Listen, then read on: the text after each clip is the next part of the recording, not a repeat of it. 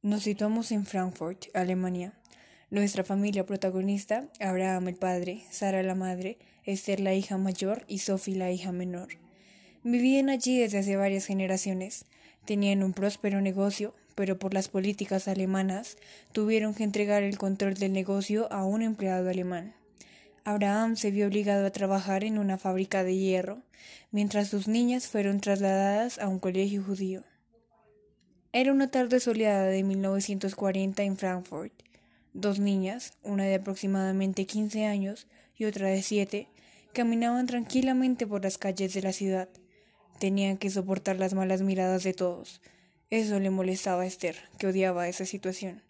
No soportaba la idea de seguir viviendo en Alemania. Pronto llegaron a su casa.